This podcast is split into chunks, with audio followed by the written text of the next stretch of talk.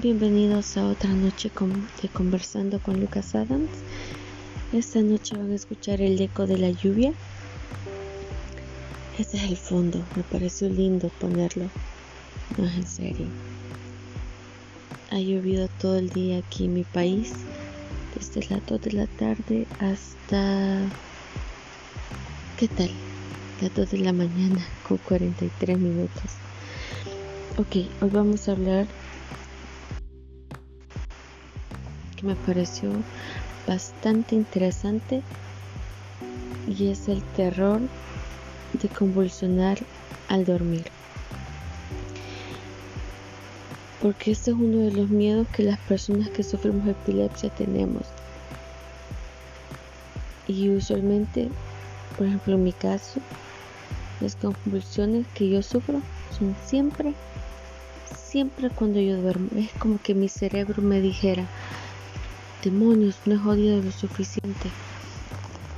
Ya sé, voy a convulsionar. Y me manda una convulsión de más o menos 5 minutos.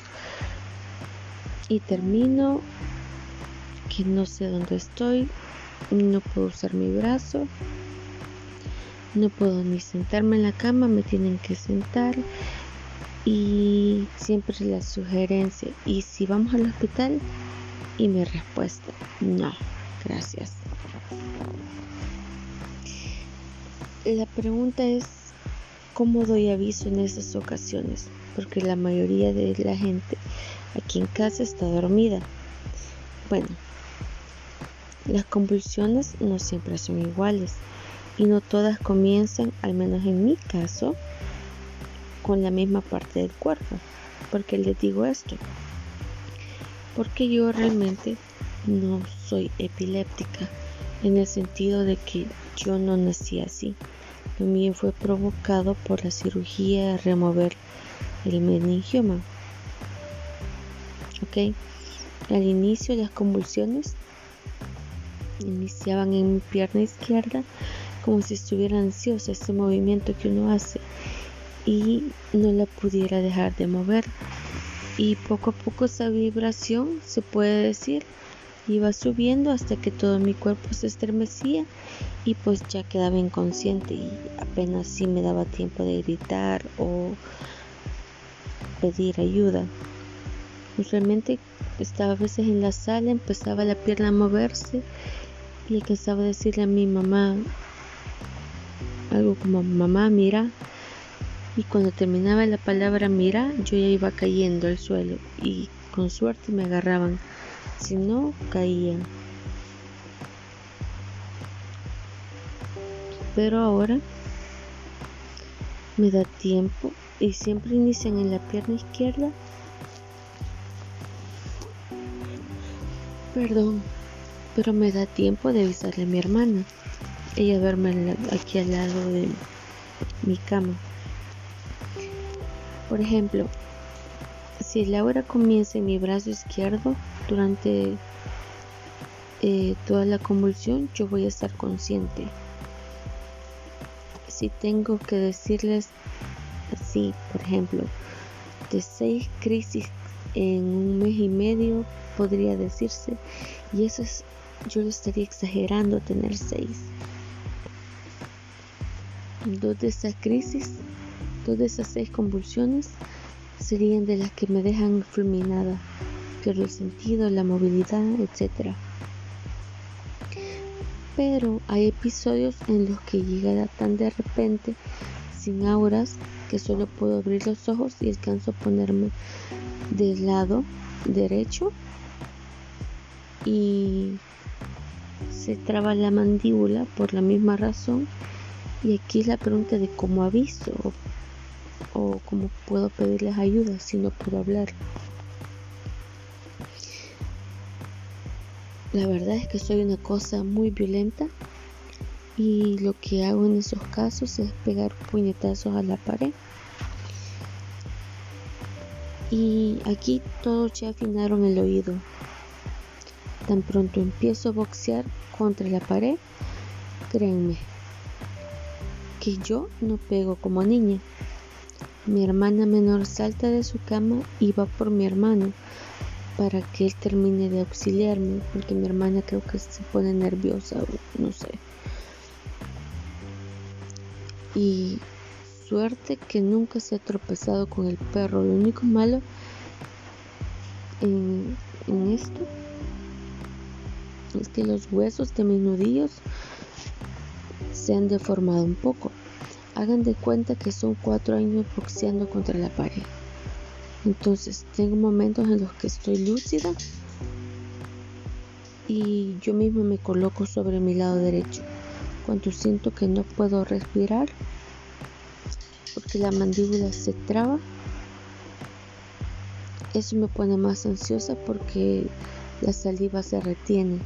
Entonces tengo que relajarme un poco y tan pronto logro eso, puedo ponerme un dedo entre los dientes literalmente me muerdo y los que han visto de primera mano una convulsión saben la fuerza con la que se cierra la mandíbula y eso lo hago solo para que me dé el espacio suficiente para que la saliva salga de mi boca y yo no me ahogue y pueda respirar.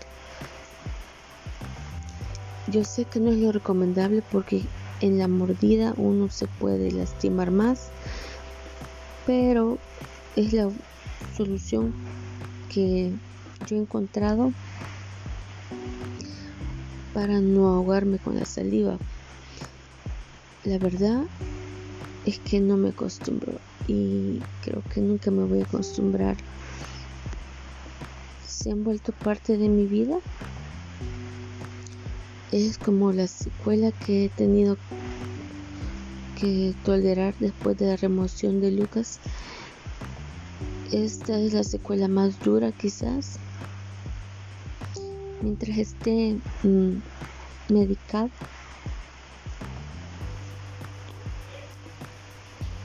Perdón, todo se va a mantener bajo control. Pero en esos momentos he aprendido a confiar en mis hermanos. Así que tan pronto veo a mi hermano llegar, le tomo la mano y me tranquilizo. En una crisis puede pasar de todo. Y esos son mis miedos. Porque no siempre sé cómo va a terminar un ataque. Y por eso estoy empezando a tratar de no depelarme mucho. Y ahorita Créanme que he dormido como loca porque estoy sintiendo los síntomas otra vez del edema cerebral. Resulta que no ha bajado. Mañana tengo cita con oncología. Ya estoy contando el chambre. Y pues vamos a ver qué pasa. Espero puras cosas positivas, todo cosas buenas, todo cosas buenas. Y no siguen algunos de mis consejos ahí como pegarle la pared porque duele. Miren como tengo los nudillos de deformados. Morderse ah, tampoco pero es la mejor solución que encontré. Acuérdense que yo les cuento las cosas como yo las ah, hago y como me funcionan a mí pero cada quien hace su propio qué, cómo sería su propio método que le funciona. Y recuerden que tienen que estar relajados.